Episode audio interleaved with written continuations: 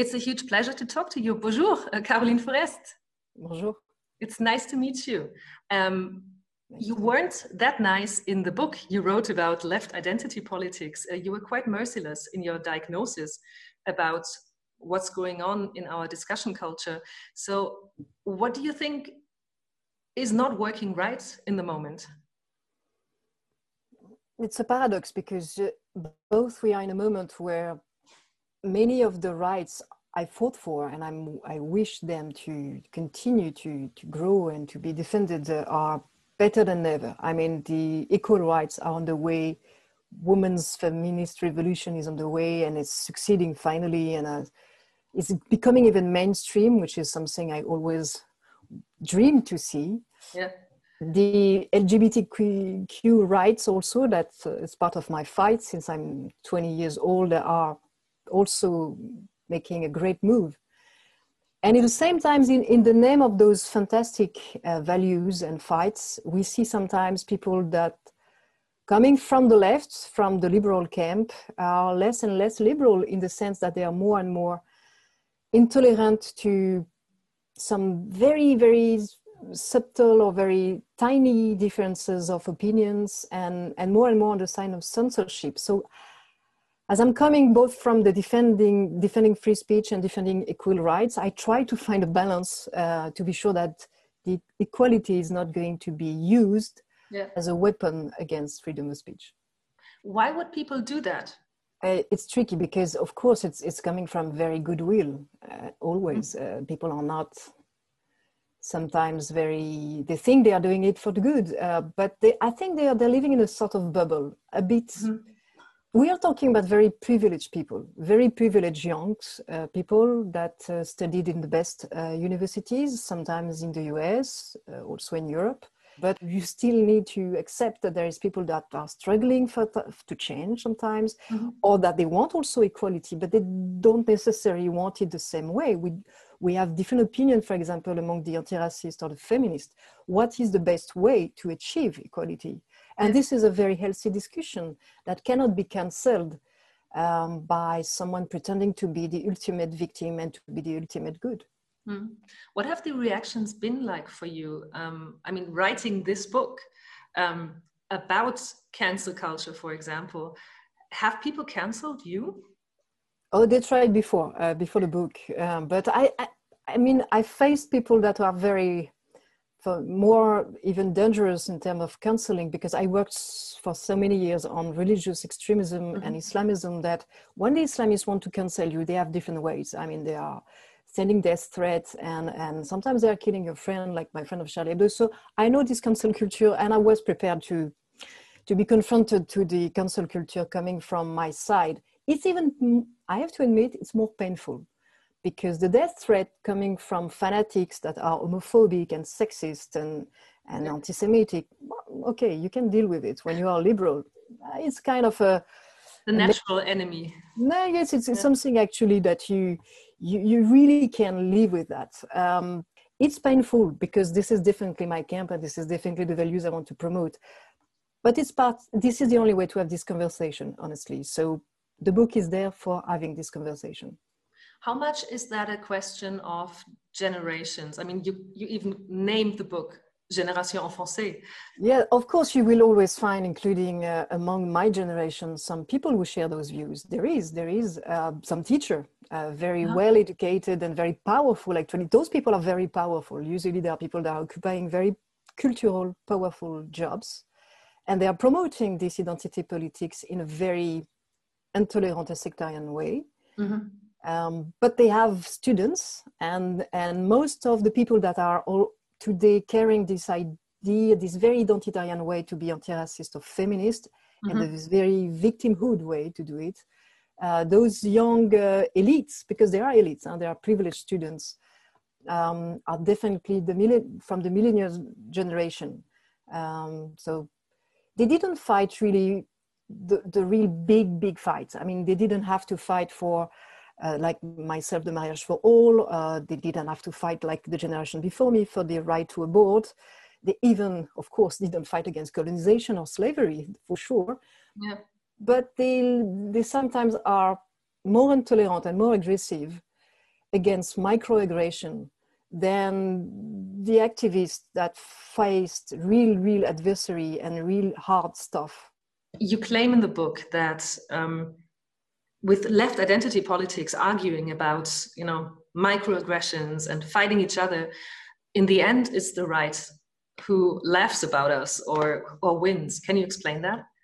I truly believe it. I truly believe that the excess of this approach in the name of identity politics in the US helped a lot Donald Trump, mm-hmm. as he can help Marine Le Pen or Eric Zemmour here in France.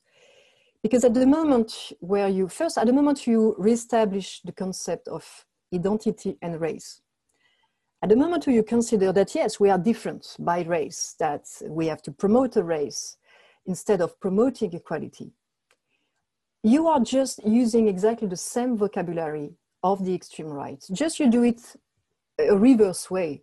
But once you accept this vocabulary, uh, this semantic, they will win. They will use it to reestablish the old stereotypes. Once we are there, the conversation is, is, is absolutely um, going nowhere, except that we are defined by our appearance, color of skin, and that we are in competition. Mm-hmm. So, what are we going to do about it? I was hoping for you to tell me. That's not that's not the the simplest question, but still, I think I think there is a way. There is a way, and that's the the very old universalist way to be anti-racist uh, and to say the uh, the division is not between men and women, between black and white, between gay or straight people. The division is between the intolerant and the, the one who want equality, the identitarian and the one who wants universal rights uh, for everyone. So if we speak again, if we, if we fight against this identitarian vocabulary and semantic and replace it by a universalist one, refusing those categories, refusing those terms in the conversation, and refusing also to end the conversation.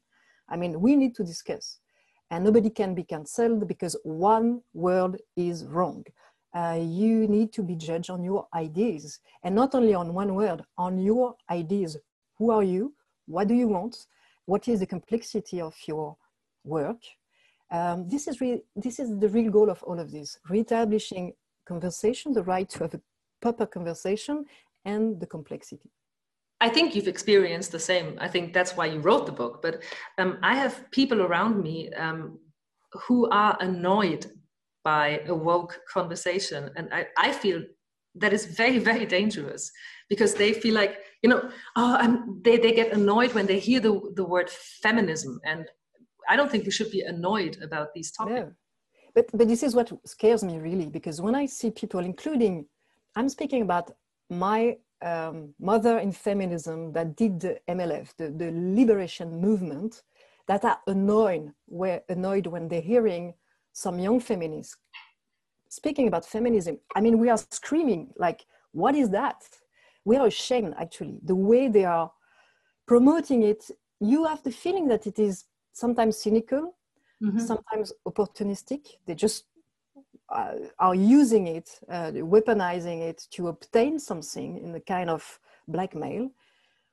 When you know how difficult it is to claim to be feminist just a few years ago, again, mm-hmm. I'm afraid that many people that didn't want to be feminist already will definitely uh, use that as a pretext to become uh, to be back uh, with um, the male domination and the old the old standards. So definitely, this is why I think it's so important that anti-racist and feminists are saying, no, no, no, please, it's not feminism, it's not anti-racism, it's pure opportunism, and don't use these extremist examples uh, as a pretext to refuse equality. Mm-hmm. But I mean, one argument against uh, this cancel culture um, thing is that people rarely get canceled. I mean, in Germany, I mean, we have people and then we complain about them that they are racist, they did something wrong, they used blackface or whatever, but they don't disappear. I mean, they're no, still there. In the Europe, you're right, but in the US, they disappear. Mm-hmm. And we five years, I would say, five, five to 10 years behind the US. That they're always showing uh, the way. I mean, they're always showing where we will be uh, if we continue to have this uh, this approach. So, in the US, you can lose your job in, I mean, in one hour if there is a, a movement on social network accusing you of blackface, of racism, and sometimes, honestly, that's a problem. Sometimes you deserve it. There is some people that are that acted like pigs, and they deserve, they deserve to lose their job the problem is that some other people were absolutely not pigs and lost their job too. Mm-hmm. So we need again to have the possibility of this conversation to also have a debate and to sometimes say, oh, wait a minute, this is wrong, this is unfair to accuse this person of being racist or to be a sexual harasser, because in this case, it's not the case. I just don't want some crazy movement mobs deciding and emotion deciding to judge everyone in, in five seconds. I have one last question, and that is um, who would you not speak to? Or do you think I will speak to anyone and I will have the argument? What is your red line? it's a good question. Uh, I think I debated with probably all the, the type of extremists on, on we can find in the world. I even had a debate with one of the top leaders of the Taliban. So I can debate with everyone. I cannot debate in every condition. I mean, I, I do not support the fact that sometimes the media give the mic to the extremists without any control on that. No, you have to be responsible of who you're promoting in the media. So no one, if someone is a, a, a very public and permanent liar that is uh, fo- fooling everyone, and manipulating uh, people. I don't think they deserve to be on media and on TV from morning to the evening. Maybe sometimes in very serious contradictory debate, yes.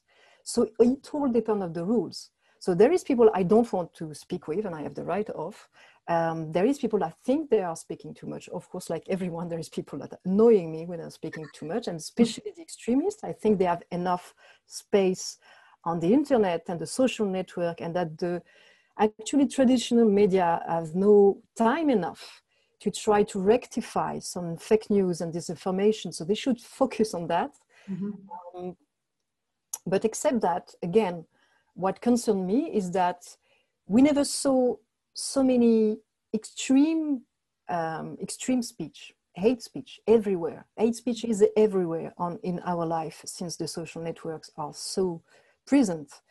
And in the same times, in the real life, it has not been so difficult to choose to write on some subject in a, with a publisher, to create some, some art, to decide to do some movies. So this is what concerned me. We are so easy to cancel and censor in the real life, the real heart, and very moderate people, very reasonable people. And at the same times, the most extremist people have so much, have so much space to speak. Mm-hmm. And this unbalance will create the problem at the end in the elections too. Mm-hmm. And you consider yourself as moderate. Is that how you see yourself?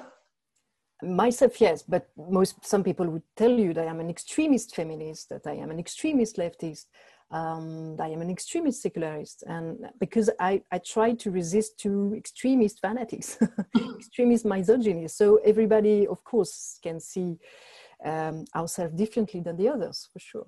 Mm-hmm. So, Caroline, thank you. Bye bye. Bye bye. Bye.